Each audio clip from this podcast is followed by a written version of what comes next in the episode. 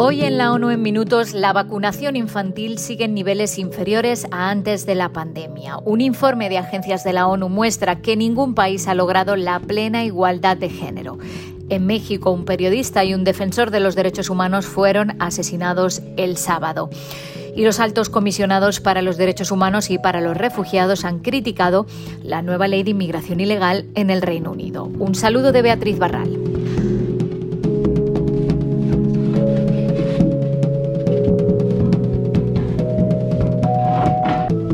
La vacunación infantil comienza a recuperarse, pero todavía no ha alcanzado los niveles previos a la pandemia. En 2022 recibieron vacunas 4 millones de niños más que en 2021.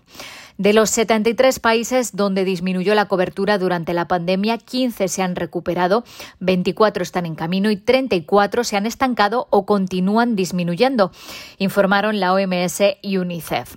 Unos 20 millones y medio de niños no recibieron una o más dosis de la vacuna de la difteria, el tétanos y la tosferina, que es la que se utiliza como referencia para medir la tasa de inmunización.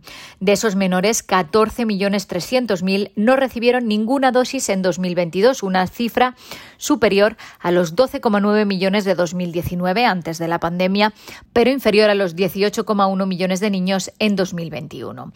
Los avances en países con grandes poblaciones como India o Indonesia encubren una recuperación más lenta o incluso descensos continuados en la mayoría de las naciones de bajos ingresos. La directora de vacunación de la OMS, Kate O'Brien, explicó que aunque la desinformación puede minar la confianza de algunas personas en la vacuna, no es la principal razón por la que las tasas siguen más bajas. The main reason the very overarching and dominant reason why children don't get vaccinated is around access. Um, la principal razón, la razón general y dominante por la que los niños no reciben vacunas es el acceso. La gran mayoría de madres, padres, familias creen en las vacunas y han visto sus beneficios. Esto es cierto en todo el mundo, no solo en África. Es un problema de acceso, toma tiempo, es difícil llegar o cuando vas a la clínica no tienen la vacuna. Esta es la principal razón, no importa en qué país o comunidad mires.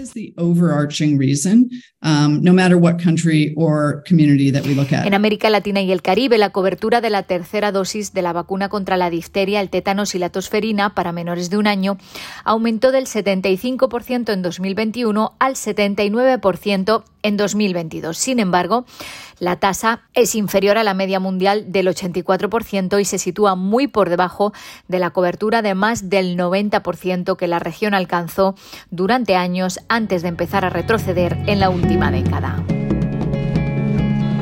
Ningún país ha logrado plenamente la paridad de género y menos del 1% de las mujeres y niñas viven en países con niveles altos de empoderamiento femenino, según un nuevo informe presentado hoy por ONU Mujeres y el PNUD.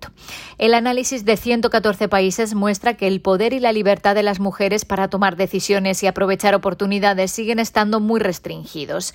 Las agencias han presentado el índice de empoderamiento de las mujeres y el índice global de paridad de género para medir los avances. Globalmente, las mujeres están en capacidad de alcanzar solo el 60% de todo su potencial. Logran, de media, el 72% de lo que consiguen los hombres en dimensiones clave del desarrollo, lo que refleja una brecha de género del 28%. En América Latina y el Caribe los porcentajes son algo mejores, con un 63% de mujeres que pueden alcanzar su potencial y un 75% respecto a lo que consiguen los hombres. La Oficina en México del Alto Comisionado para los Derechos Humanos condenó los asesinatos del periodista Nelson Matus Peña en Guerrero y del defensor Ulises Nava Juárez en Aguascalientes, ambos ocurridos el sábado 15 de julio. Matus Peña fue atacado por sujetos armados mientras se encontraba dentro de su vehículo. A pesar de haber sufrido un intento de asesinato que denunció ante las autoridades, no contaba con protección. Según el recuento de esta oficina, sería el tercer periodista asesinado en México este año por posible vínculo con su labor aunque la UNESCO eleva esa cifra a cinco. Ulises Nava Juárez era activista por los derechos humanos de las personas LGBTI y jefe del Departamento de la Diversidad Sexual en la Universidad Autónoma de Guerrero. Cuando salía de un congreso, un hombre le disparó en al menos seis ocasiones y después huyó en motocicleta. Se trata del séptimo asesinato de un defensor documentado por la ONU en lo que va de año. La oficina pide a las autoridades que investiguen ambos casos y que adopten medidas de prevención para proteger a los periodistas y defensores. Y el proyecto de ley de inmigración ilegal aprobado por el Parlamento del Reino Unido contradice las obligaciones del país en virtud del derecho internacional y tendrá profundas consecuencias para las personas que necesitan protección, advirtieron los altos comisionados para los derechos humanos y para los refugiados. Volker Turk y Filippo Grandi aseguran en un comunicado conjunto que la ley cierra la posibilidad de acceder al asilo en el Reino Unido para cualquier persona que llegue de manera irregular si ha pasado por otro país, aunque sea brevemente, donde no sufriese persecución.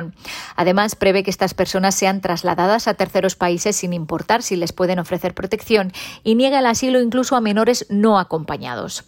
Llevar a cabo deportaciones en esas circunstancias es contrario a la prohibición de refulmón, la devolución a un lugar donde la vida o la integridad de las personas pueda estar en peligro, y va en contra también de la prohibición de realizar expulsiones colectivas, del derecho a un procedimiento justo, a tener vida familiar y privada y al principio del interior superior de los menores, declaró Turk.